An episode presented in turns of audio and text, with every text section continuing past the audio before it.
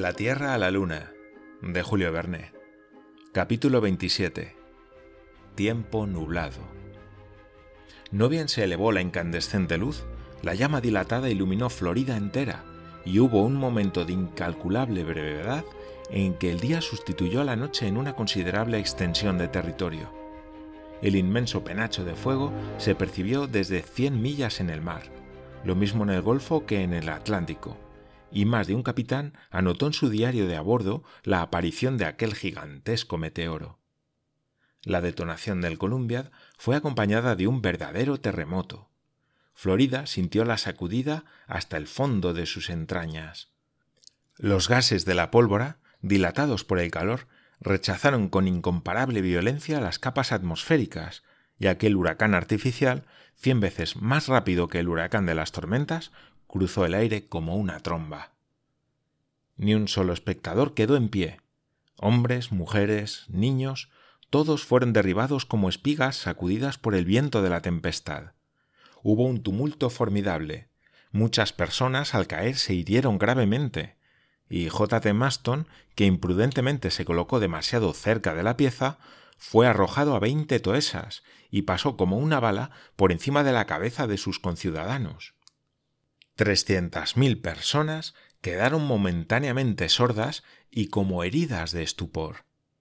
La corriente atmosférica, después de haber derribado barracas, hundido chozas, desarraigado árboles en un radio de veinte millas, arrojado los trenes de los raíles hasta Tampa, cayó sobre esta ciudad como una luz y destruyó un centenar de edificios, entre otros la iglesia de Santa María y el nuevo Palacio de la Bolsa, que se agrietó en toda su longitud.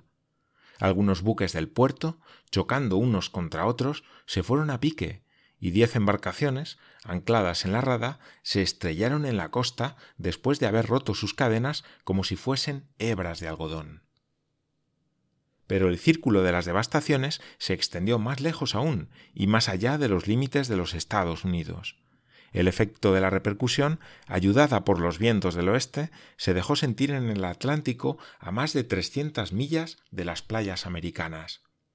Una tempestad ficticia, una tempestad inesperada, que no había podido prever el almirante Fitzroy, puso en dispersión su escuadra, y muchos buques, envueltos en espantosos torbellinos que no les dieron tiempo de cargar ni rizar una sola vela, zozobraron en un instante, entre ellos el Child Herald de Liverpool, lamentable catástrofe que fue objeto de las más vivas reclamaciones de la prensa de la Gran Bretaña. En fin, y para decirlo todo, si bien el hecho no tiene más garantía que la afirmación de algunos indígenas, media hora después de la partida del proyectil, algunos habitantes de Gorea y de Sierra Leona pretendieron haber recibido una conmoción sorda, última vibración de las ondas sonoras que, después de haber atravesado el Atlántico, iba a morir en las costas africanas. Pero volvamos a Florida. Pasado el primer instante del tumulto, los heridos, los sordos, todos los que componían la multitud, salieron de su asombro y lanzaron gritos frenéticos, vitoreando a Ardán, a Barbicane y a Nicole. Millones de hombres, armados de telescopios y anteojos de largo alcance, interrogaban el espacio, olvidando las contusiones para no pensar más que en el proyectil. Pero lo buscaban en vano.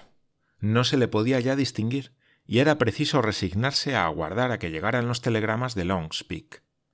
El director del observatorio de Cambridge ocupaba su puesto en las montañas rocosas, siendo él, astrónomo hábil y perseverante, a quien se habían confiado las observaciones pero un fenómeno imprevisto, aunque fácil de prever, y contra el cual nada podían los hombres, sometió la impaciencia pública a una ruda prueba. El tiempo, hasta entonces tan sereno, se echó a perder de pronto. El cielo se cubrió de oscuras nubes. ¿Podía suceder otra cosa después de la revolución terrible que experimentaron las capas atmosféricas y de la dispersión de la cantidad enorme de vapores procedentes de la deflagración de cuatrocientas mil libras de piróxilo? Todo el orden natural se había perturbado, lo que no puede asombrar a los que saben que con frecuencia en los combates navales se ha visto modificarse de pronto el estado atmosférico por las descargas de la artillería. El sol, al día siguiente, se levantó en un horizonte cargado de espesas nubes que formaban entre el cielo y la tierra una pesada e impenetrable cortina que se extendió desgraciadamente hasta las regiones de las montañas rocosas. Fue una fatalidad. De todas partes del globo se elevó un concierto de reclamaciones. Pero la naturaleza no hizo de ellas ningún caso, y justo era, ya que los hombres habían turbado la atmósfera con su cañonazo, que sufriesen las consecuencias. Durante el primer día no hubo quien no tratase de penetrar el velo opaco de las nubes, pero todos perdieron el tiempo miserablemente.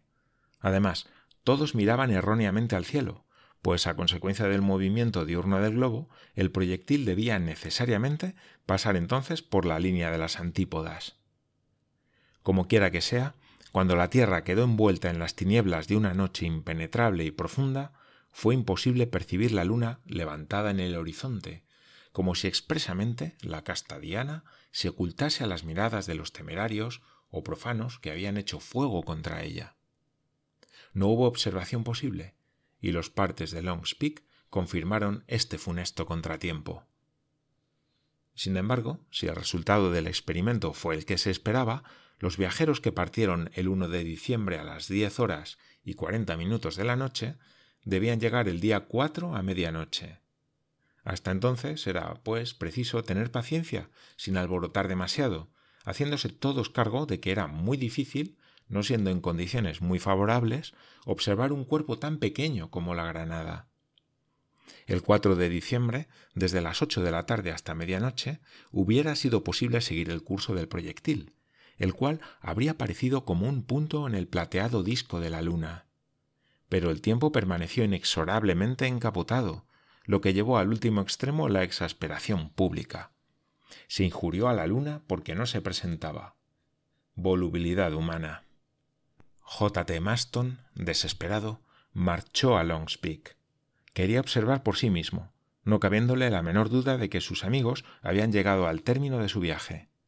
Por otra parte, no había oído decir que el proyectil hubiese caído en un punto cualquiera de las islas y continentes terrestres, y J. T. Maston no admitía ni un solo instante la posibilidad de una caída en los océanos que cubrían las tres cuartas partes del globo. El día 5 siguió el mismo tiempo. Los grandes telescopios del viejo mundo, de Herschel, de Roche, de Fusot, estaban invariablemente dirigidos al astro de la noche, porque en Europa el tiempo era precisamente magnífico. Pero la debilidad relativa de dichos instrumentos invalidaba todas las observaciones. No hizo el día 6 mejor tiempo. La impaciencia atormentaba las tres cuartas partes del globo. Hasta hubo quienes propusieron los medios más insensatos para disipar las nubes acumuladas en el aire. El día 7 el cielo se modificó algo, Hubo alguna esperanza, pero ésta duró poco, pues por la noche espesas nubes pusieron la bóveda estrellada a cubierto de todas las miradas. La situación se agravaba. El día once, a las nueve y once minutos de la mañana, la luna debía entrar en su último cuarto, y luego ir declinando, de suerte que después, aunque el tiempo se despejase, la observación sería poco menos que infructuosa.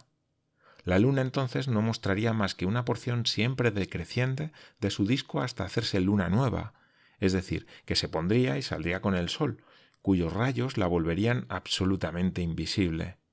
Sería, por consiguiente, preciso aguardar hasta el 3 de enero a las 12 horas y 41 minutos del día para volverla a encontrar llena y empezar de nuevo la observación. Los periódicos publicaban estas reflexiones con mil comentarios y aconsejaban al público que se armase de paciencia. El día 8 no hubo novedad. El 9 reapareció el sol un instante, como para burlarse de los americanos. Estos lo recibieron con una estrepitosa silba, y él, herido sin duda en su amor propio por una acogida semejante, se mostró muy avaro de sus rayos. El día 10 tampoco hubo variación notable. Poco faltó para que J. T. Maston perdiese la chaveta, inspirando serios temores al cerebro del digno veterano, también conservado hasta entonces bajo su cráneo de gutapercha. Pero el día 11 se desencadenó en la atmósfera una de esas espantosas tempestades de las regiones intertropicales. Fuertes vientos del este barrieron las nubes tan tenazmente acumuladas y por la noche el disco del astro nocturno, a la sazón rojizo, pasó majestuosamente en medio de las límpidas constelaciones del cielo.